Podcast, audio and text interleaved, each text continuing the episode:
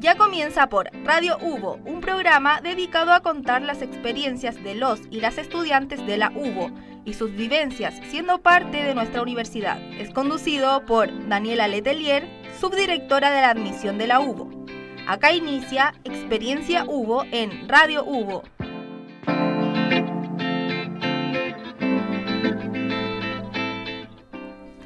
Hola a todos, ¿cómo están? Bienvenidos a este nuevo capítulo de Experiencia Hugo. El día de hoy vamos a estar con los estudiantes de Pedagogía en Inglés para Enseñanza Básica y Media. Yo soy María Paz La Torre y nos acompaña Camila Villanueva de quinto año y Luciano Ortega de segundo. ¿Cómo están, chiquillos? Bien. Bien, gracias. Qué bueno.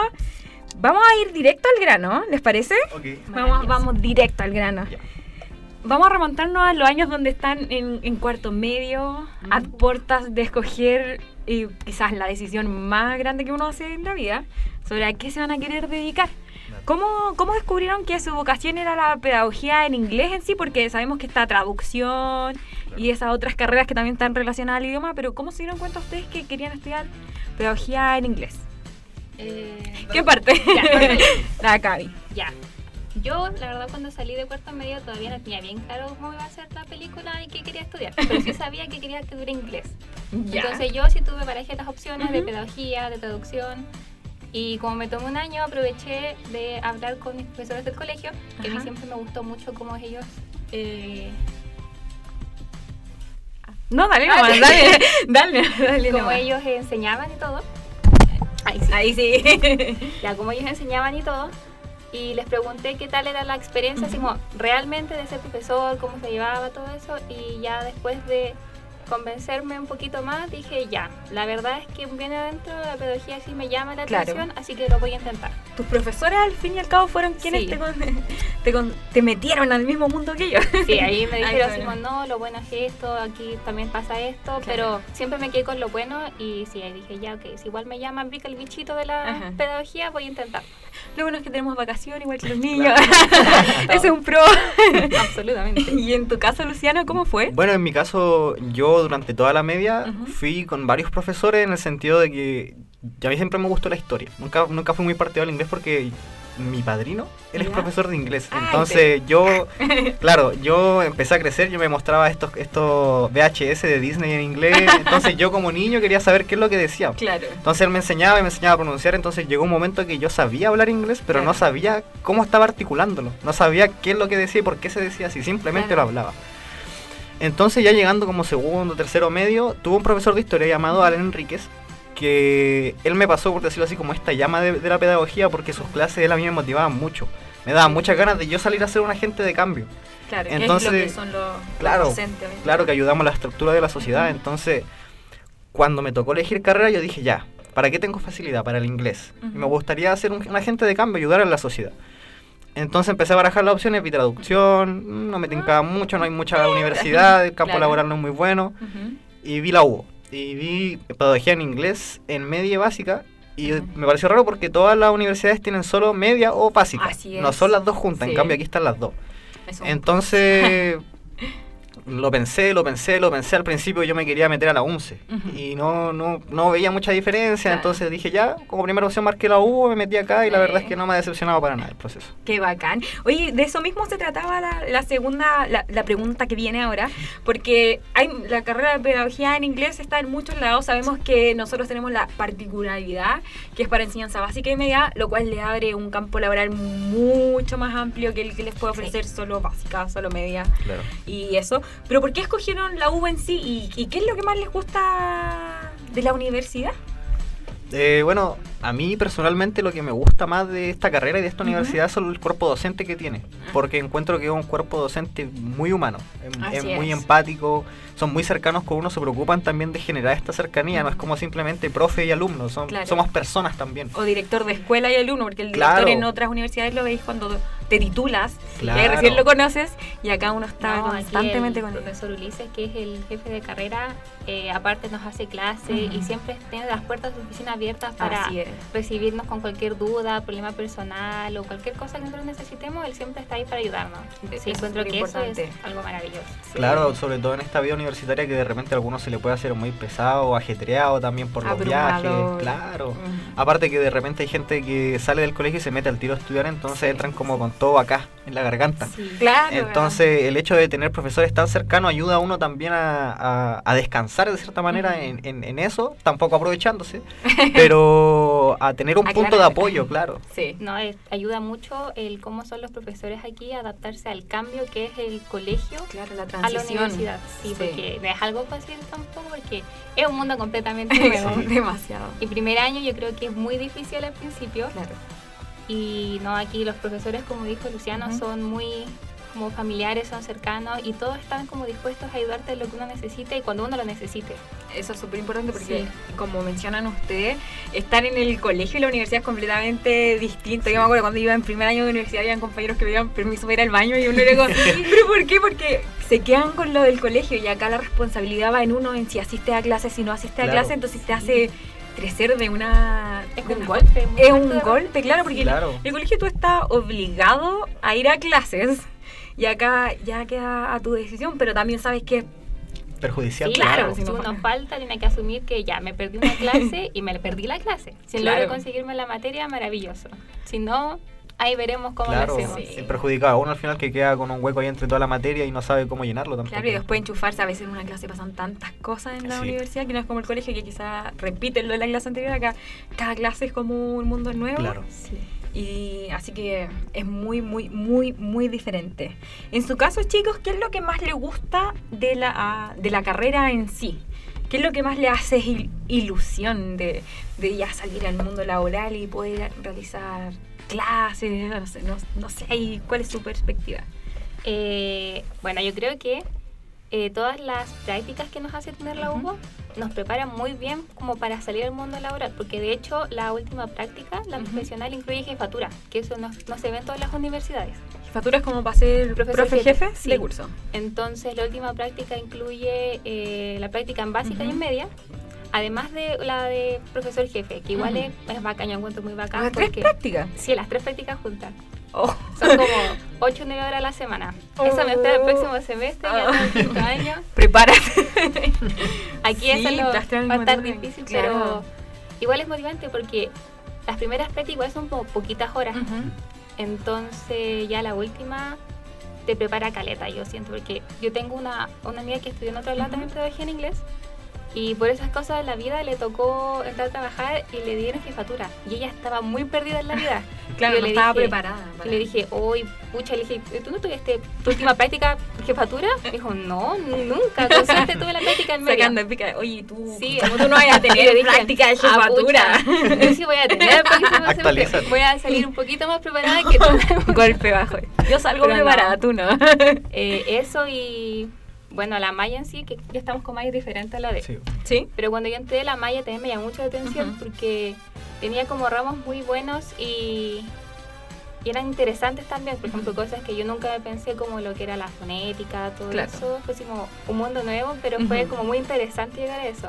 Creo que ahora no sé cómo funciona, creo que no tienen como el ramo de fonética solito. Ahora eh, lo que pasó fue que ahora con la cuestión online, Ujú. eh, con la pandemia mejor dicho, eh, Esta cuestión de- tuvimos fonética solo el primer y segundo semestre. Ajá. Por ejemplo, ya este año ya nada de fonética.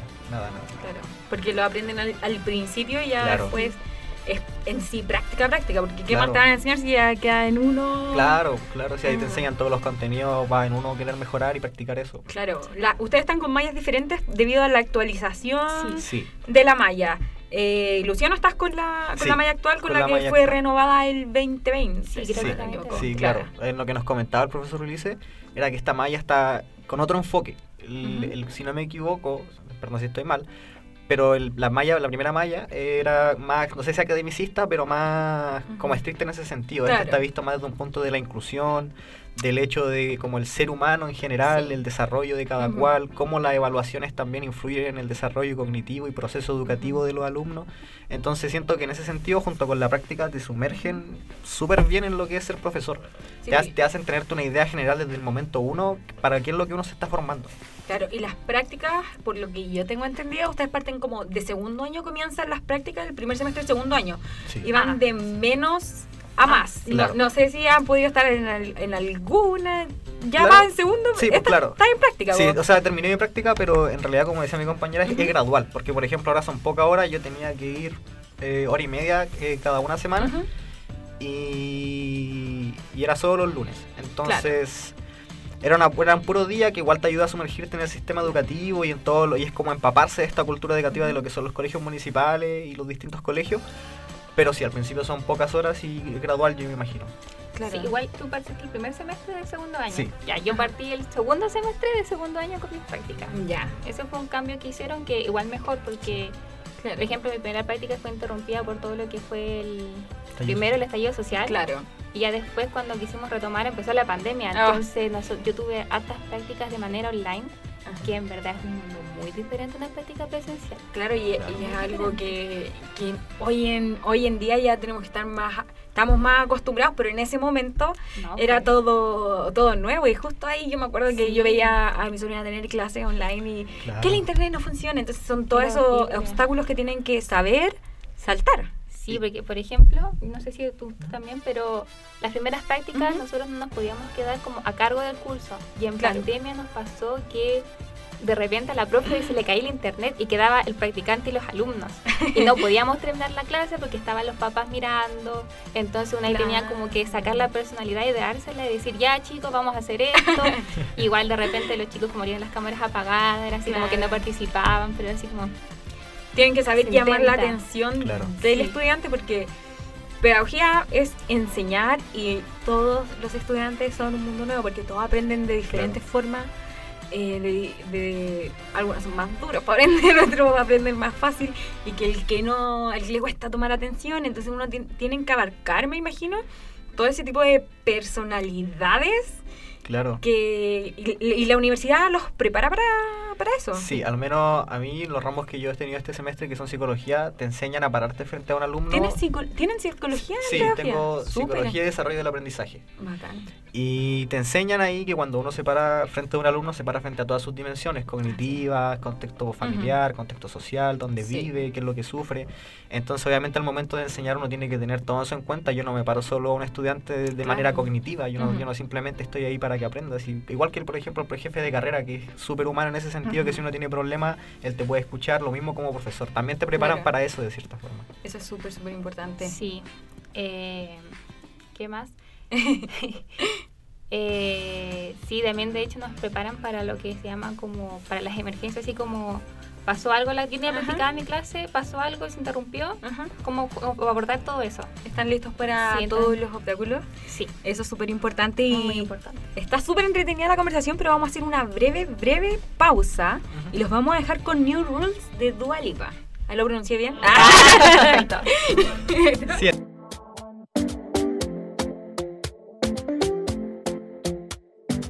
Talking in my sleep at night, making myself crazy.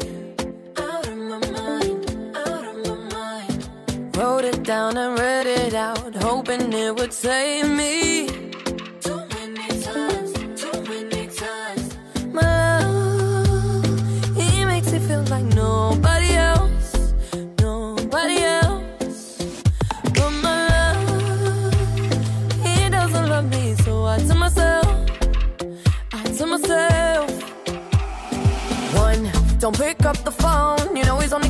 Drunk and alone